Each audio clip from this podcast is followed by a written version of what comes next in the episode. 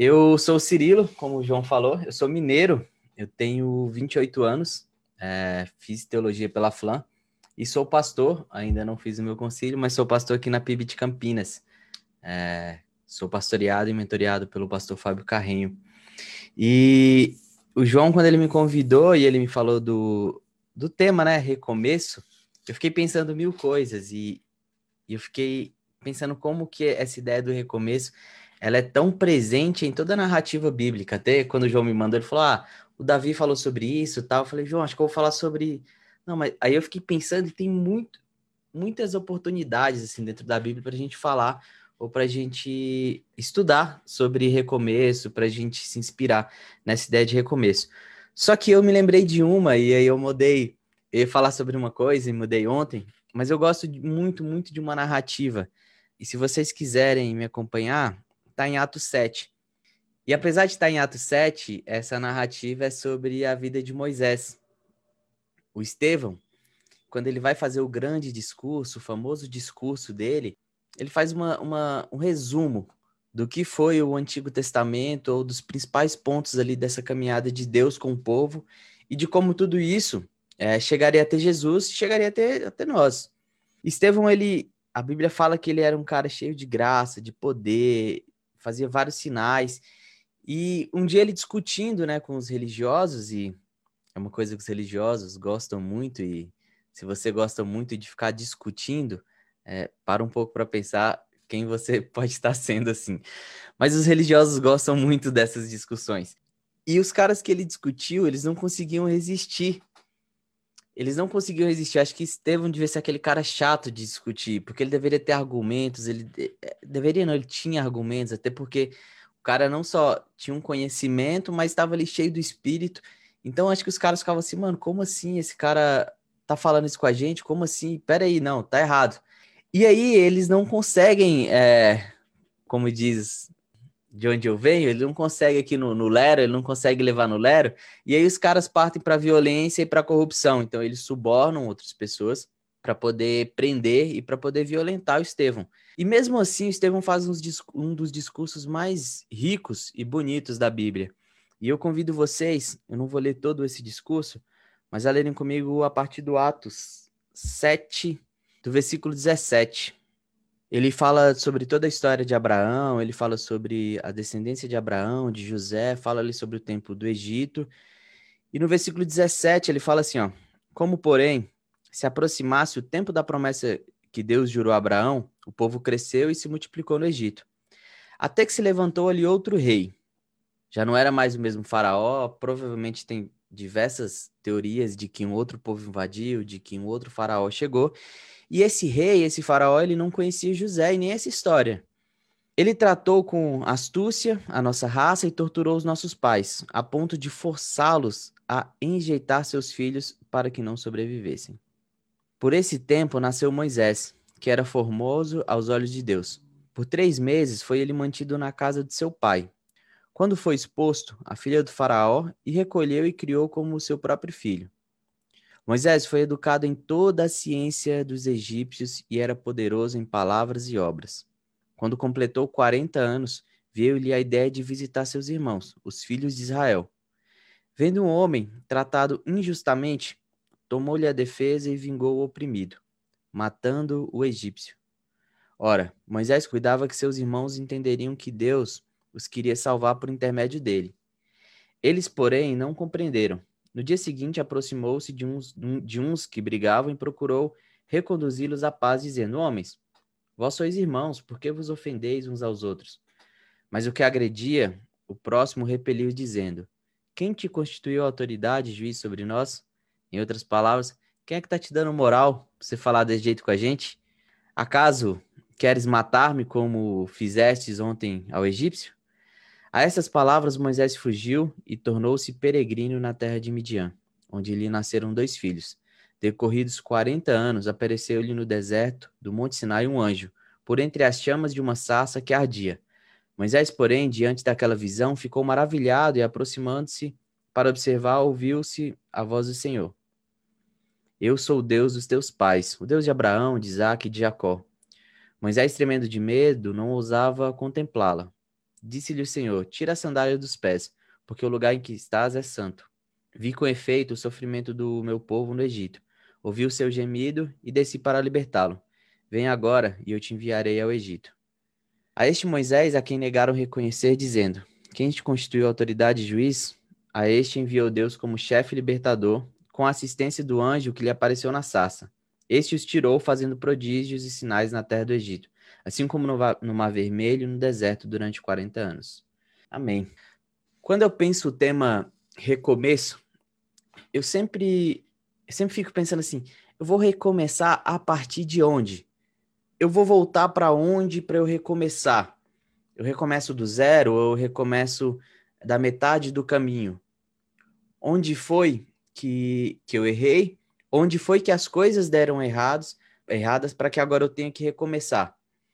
No caso de Moisés, o recomeço dele parte desse princípio do, dos 40 anos que ele passou ali. Então, ele tinha 40 anos. Eu acho legal esse lance dos números, né? 40, 40, 120. Então, ele tinha 40 anos e Moisés ele quer começar um projeto, ele quer começar, ele tem uma ideia, ele tem um sentimento, ele tem, ele consegue perceber que o povo está sendo oprimido e que o povo precisa de uma libertação. Moisés ele tem empatia do, do que está sendo oprimido e ele, de forma impulsiva, ele age ou reage para que essa opressão, pelo menos naquele momento, aquela, aquela opressão instantânea acabasse. E ele mata um cara. Ele mata um egípcio. E aí, na consciência dele, ele tá assim: ah, os meus irmãos, os egípcios, eles vão entender, pô, eu tava salvando a vida de um, de um dos nossos, né? Apesar de eu crescer aqui no palácio, apesar de eu crescer aqui em Alphaville, eu sou da quebrada, eu sou lá, sou de vocês aí, mano. E aí, Moisés, ele vai e, e no meio deles, dos irmãos dele, dos egípcios, ele é questionado sobre você acha que foi certo o que você fez? A gente viu, a gente sabe que você matou. E diante disso ele foge, porque, pô, se esses caras estão sabendo aqui para chegar no palácio, ele tem medo e ele foge. Moisés, ele, ele vai para um lugar onde ele passa 40 anos. Ele se casa, ele cuida da fazenda do sogro, vamos colocar assim. O que é um pouco irônico, porque um cara formado em toda a ciência do, Egi do Egito, 40 anos depois, continua não tendo nada seu. Ele continua cuidando do que é do sogro. Eu lembro de uma pregação do Caleb Ribeiro, para quem não conhece, é um pastor que hoje está na Batista da Água Viva, mas ele fez flan também, e ele fala de como esse medo ele paralisa Moisés por, por 40 anos. Então a gente tem um cara criado em toda a ciência do Egito, um cara que sabe todas as coisas, tem todo o conhecimento, um cara que durante 40 anos só trabalha para seu sogro e não faz nada de relevante, vamos colocar assim na vida, e que nos últimos 40 anos se torna o grande libertador do povo de Israel. 40 anos, Moisés, ele foge e essa fuga de Moisés, ela é tida como esse, esse momento de desaparecer, tipo, não fiz nada, não toquei as minhas coisas, eu continuo cuidando das coisas do, do meu sogro. Só que 40 anos depois, ele é chamado por esse mesmo Deus do povo dele a recomeçar. E eu fico pensando assim, como que deve ter sido para Moisés? Porque eu, pelo menos, acho que eu responderia assim: Deus, eu tentei, volta a fita aí, 40 anos. Volta a fita. Eu tentei. Olha lá. Nem a galera que, que é do seu povo aí, que é teoricamente do meu povo também, aceitou. E se eu voltar lá, os caras vão querer passar a faca em mim. Eu sei que eu matei um cara, eu sei que assassinei. E por causa do, dos escravos deles. Quem, como é que eu vou explicar isso? Eu fiquei do lado dos escravos? Isso me ensina algumas coisas. A primeira coisa que eu aprendo é que nem tudo que dá errado era para dar errado. A gente tem muito esse costume de pensar um Deus determinista, que tudo que acontece a gente fala, ah, porque Deus quis assim. Ah, porque era para ser assim, é porque era para ser assim. E tem coisas que acontecem porque a vida acontece. E eu acho que esse é um dos princípios mais, mais bonitos do amor. É a liberdade das coisas acontecerem. Isso não quer dizer que Deus não tem o controle da história e que Deus não intervenha na história. E é o que a gente vê nessa história de Moisés. A ideia de Moisés, o plano de Moisés, a percepção de Moisés, ela é real e ela é algo que o próprio Deus compartilha. 40 anos depois, o próprio Deus vai dizer: Eu ouvi o gemido, eu, eu, eu vi, Moisés, que esse povo está sofrendo. O que você viu há 40 anos atrás, eu vi. Eu também estou daqui vendo, eu não saí e voltei agora. Só que Moisés, ele age por impulso. E algumas coisas, elas têm um tempo para acontecer. Eu acho que o que a gente mais tem dificuldade hoje, quando a gente olha para a Bíblia, é de que a gente quer resolver as coisas no nosso tempo e do nosso jeito. A gente vê na história de Abraão uma promessa que é feita de um filho e Abraão tenta resolver no tempo dele, do jeito dele. A gente vê com Moisés, mesmo que ele não tivesse a promessa, mas uma vontade de querer resolver as coisas e fazer do jeito dele. A gente vê até com Paulo, às vezes, que Paulo quer viajar para um lugar, fazer do jeito dele, e de repente o Espírito diz e fala: Não, Paulo, segura a onda aí, você vai para outro lugar agora. E anos e anos e dois mil anos depois, a gente continua fazendo a mesma coisa. O que eu acho é que agora a gente está tão, tão nessa de fazer, não só no que diz respeito ao nosso ministério, nossa visão de reino, mas na nossa rotina, do mundo que a gente vive, que a gente mal consegue parar para pensar e perceber, calma, peraí, é para aqui mesmo que eu tenho que ir? É agora que eu tenho que ir? Tão importante quanto perguntar o que eu tenho que fazer é saber o como e quando eu preciso fazer. Então eu acho que, que a história de Moisés, ou essa narrativa de como Estevão constrói essa história de Moisés, a primeira coisa que ela me ensina é que as coisas elas têm um tempo para acontecer. E que a gente precisa estar tá muito muito ligado é, com Deus assim percebendo através do Espírito. É, as horas e os momentos da vida onde a gente deve andar parar voltar entender que mesmo que a, a nossa intenção seja seja boa mesmo que o que a gente está percebendo é algo que precisa ser feito. A gente precisa ter sabedoria para entender esse tempo porque senão a gente atropela muita coisa. E, e isso em diversas áreas da nossa vida, desde um namoro, que a gente pode querer acelerar e casar e, e não construiu é, aquela intimidade, o compromisso, não construiu é, uma forma de, de se relacionar, não aprendeu sobre o outro, a um projeto missionário, que às vezes a gente pode querer chegar numa aldeia, e eu tive é, o privilégio de poder ir para uma das aldeias indígenas, mas também tive o desprazer de ver uma comunidade que ela foi destruída culturalmente por conta de, um, de uma igreja, de um movimento missionário que foi, não entendeu a cultura deles, foi lá, ficou um mês, deu um tanto de, de regra para eles, um tanto de doutrina e foi embora. E essa comunidade sofria porque as outras aldeias indígenas é, não compartilhavam qualquer recurso que chegava, nem os médicos, nada com eles, porque eles simplesmente foram os que abandonaram a cultura, começaram a usar terno dentro, dentro da aldeia, é, as mulheres não podiam mais nem, nem andar é, pelada lá, como elas andavam antes, amamentar os filhos. Isso acaba com uma, com uma comunidade. Por quê? Porque uma igreja, um movimento missionário foi apressado, não entendeu a cultura, não soube dialogar, não soube construir, não soube discipular. A intenção de evangelizar, ela é, ela é real, ela é válida, sim. Jesus manda a gente evangelizar. O problema é que a gente quer acelerar os processos e a gente está num mundo que cada vez mais ensina a gente a acelerar processos. Essa ideia do mindset, mude seu mindset, ganhe. Você quer ganhar um milhão em cinco dias, saiba como. Você quer que sua empresa cresça em três meses. O evangelho não funciona assim. A história de Deus com o povo não funciona assim. A história de Deus com o povo é sobre um caminhar. E caminhar leva tempo, caminhar dói, caminhar é, é desgastante. E Moisés agora é chamado para voltar a caminhar dentro de um propósito e dentro de algo que ele tinha sentido há 40 anos atrás. A primeira coisa é sobre o tempo, entender os tempos. A segunda coisa é a gente ter sabedoria e pensar o como. Então, a, primeira coisa sobre recomeçar é esteja atento ao tempo. Acho que principalmente hoje, ao tempo que a gente está vivendo.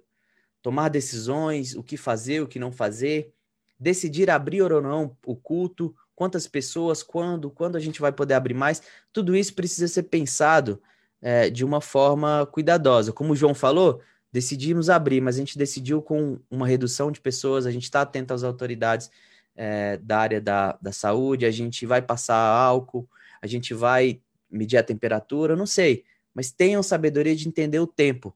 Agora a gente está podendo flexibilizar, então isso é um tempo que mudou.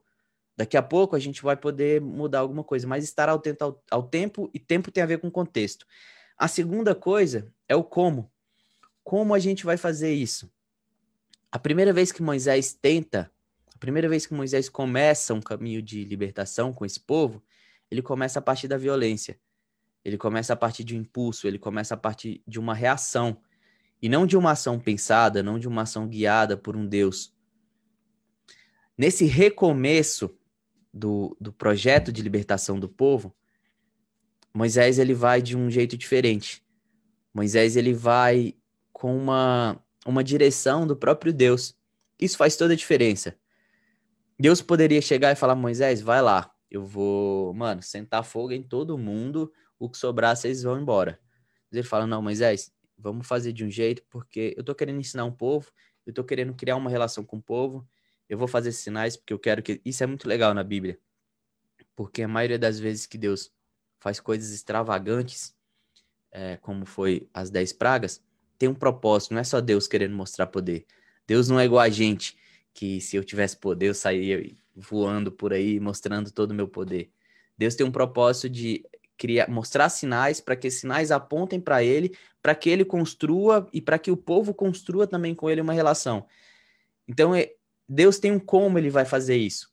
Moisés ainda não sabe todo o projeto, mas Deus tem um como. E aí eu acho que é uma das coisas mais, mais misteriosas da nossa fé, que a gente sabe de um Deus que tem um como fazer, que tem um quando fazer, e que a gente precisa ter fé mesmo sem saber como, quando e onde que isso vai chegar. Talvez se a gente soubesse, a gente não faria.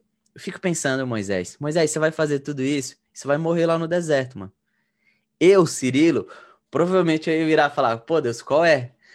Eu tenho muitas dessas brisas de ficar pensando, eu no lugar, o que eu faria? Eu virar, Deus, qual é? Tô desse... Não, então me deixa aqui, mano. Tô na fazenda do meu sogro aqui, tem, sei lá, galinha caipira todo domingo. Tô de boa aqui com os meus filhos. O senhor vai me tirar daqui para passar esse perrengue, para morrer no deserto? E eu acho que, que isso é o mais legal da nossa fé.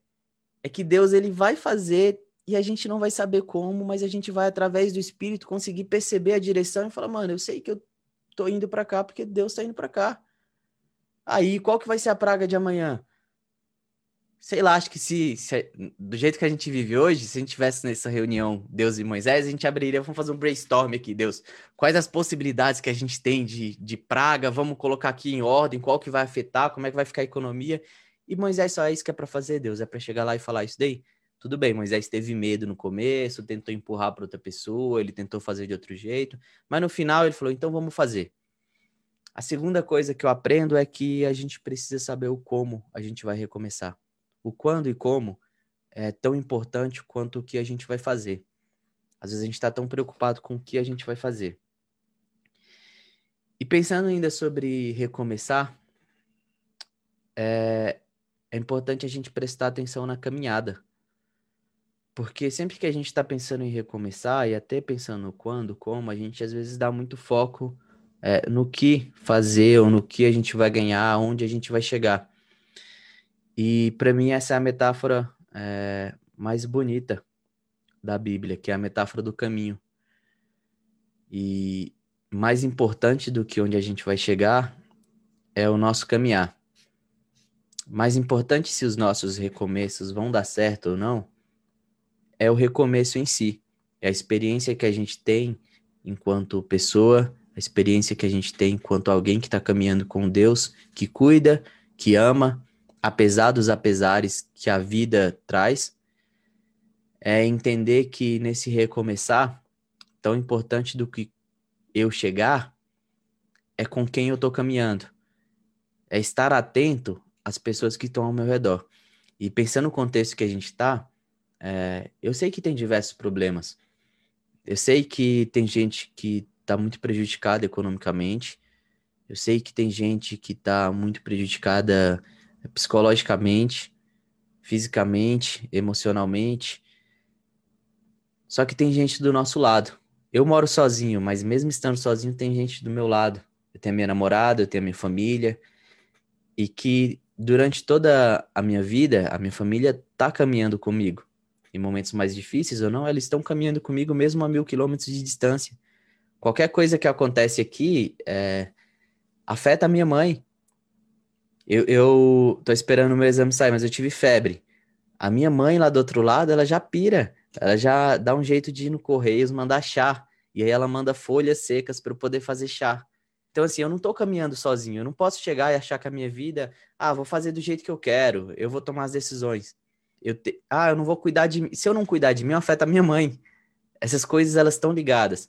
Se eu decido me isolar, eu afeto as pessoas que se preocupam comigo. Então, é muito importante estar atento nessa caminhada a quem está ao nosso lado. E não só pensando, ah, o que acontece comigo, mas estar atento ao outro. A uma palavra, a forma como eu converso. Nessa experiência pastoral que eu estou vivendo, uma das coisas que mais me, me marcam são os terrenos sagrados das, das confissões, do pastoreio.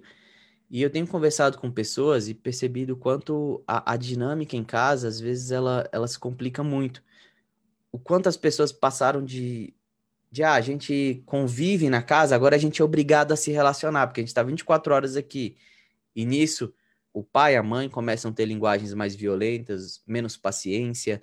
O, a criança que não tem nada a ver, às vezes, é quem sofre com, com o estresse dos pais. É pai que vira para mim e fala assim: Cirilo, eu sei que meu filho não fez nada, mas tem dia que eu tô, nossa, exausta do trabalho, eu acabo gritando e ele só queria que eu ensinasse a tarefa. No recomeçar, é muito importante a gente a gente saber quem está do nosso lado. Isso também foi importante na vida de Moisés, porque quando Moisés decide esse recomeço, ele não toma uma atitude e vai sozinho. Ele tinha uma esposa, ele tinha dois filhos, e até o sogro dele entra nessa parada. Inclusive, o sogro dele depois vai dar uma, uma ajuda para ele lá na frente, vai dar alguns conselhos. Mas Moisés, ele não está sozinho, não é só. A gente tem esse costume de ler a Bíblia e pensar que os personagens, protagonistas das histórias, eles estão sozinhos. Mas não, geralmente esses protagonistas, eles estão cercados de outras pessoas e as ações, as atitudes que eles tomam também interferem na vida de outras pessoas. O exemplo disso é o próprio Abraão, que, caraca, a mulher do Abraão sofreu muito por causa dele. Atitudes que ele tomava e quem era prejudicado era a mulher.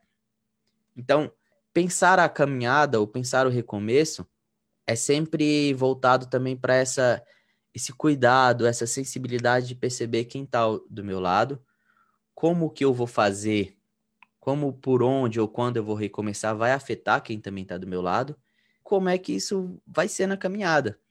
Cirilo, e se eu recomeçar? E cara, já recomecei mil vezes e deu tudo errado. É a vida.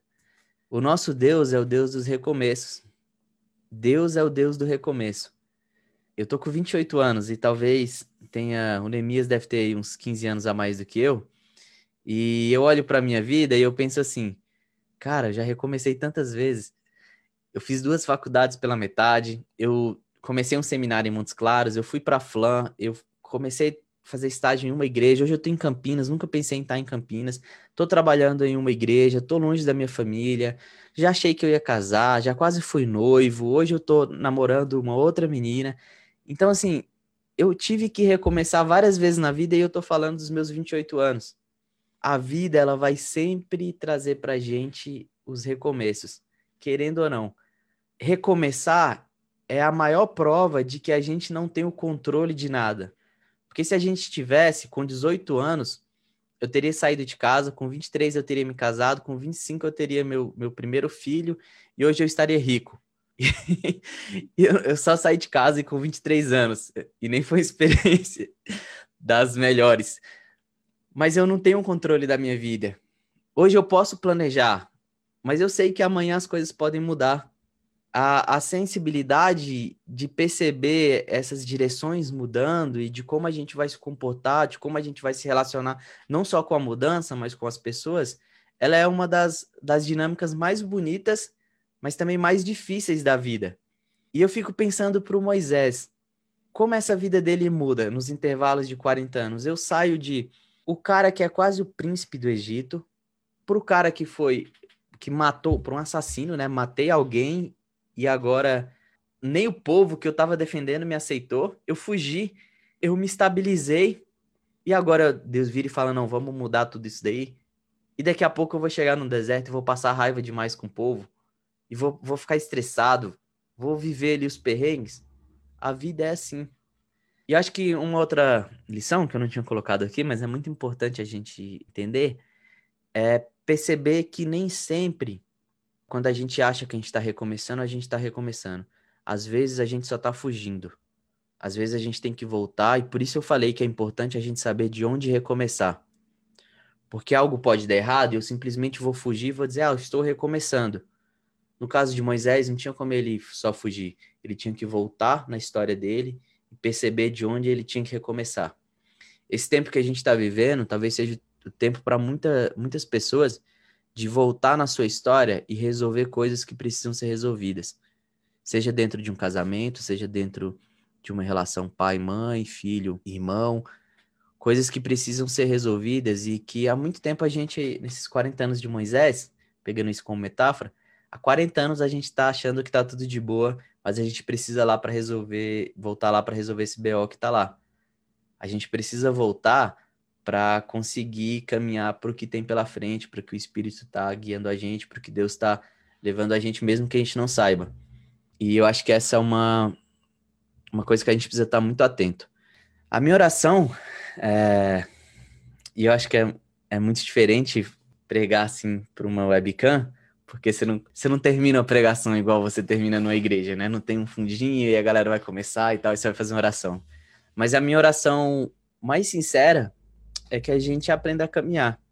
E que nesse caminho a gente saiba com quem a gente está caminhando e em quem a gente está caminhando. Que a gente saiba que a gente caminha em Jesus. E que caminhar em Jesus é essa dinâmica do estar em paz, mesmo com o mundo um caos. É não perder a sensibilidade para as coisas que estão acontecendo, mesmo sabendo que talvez agora eu não consiga fazer nada.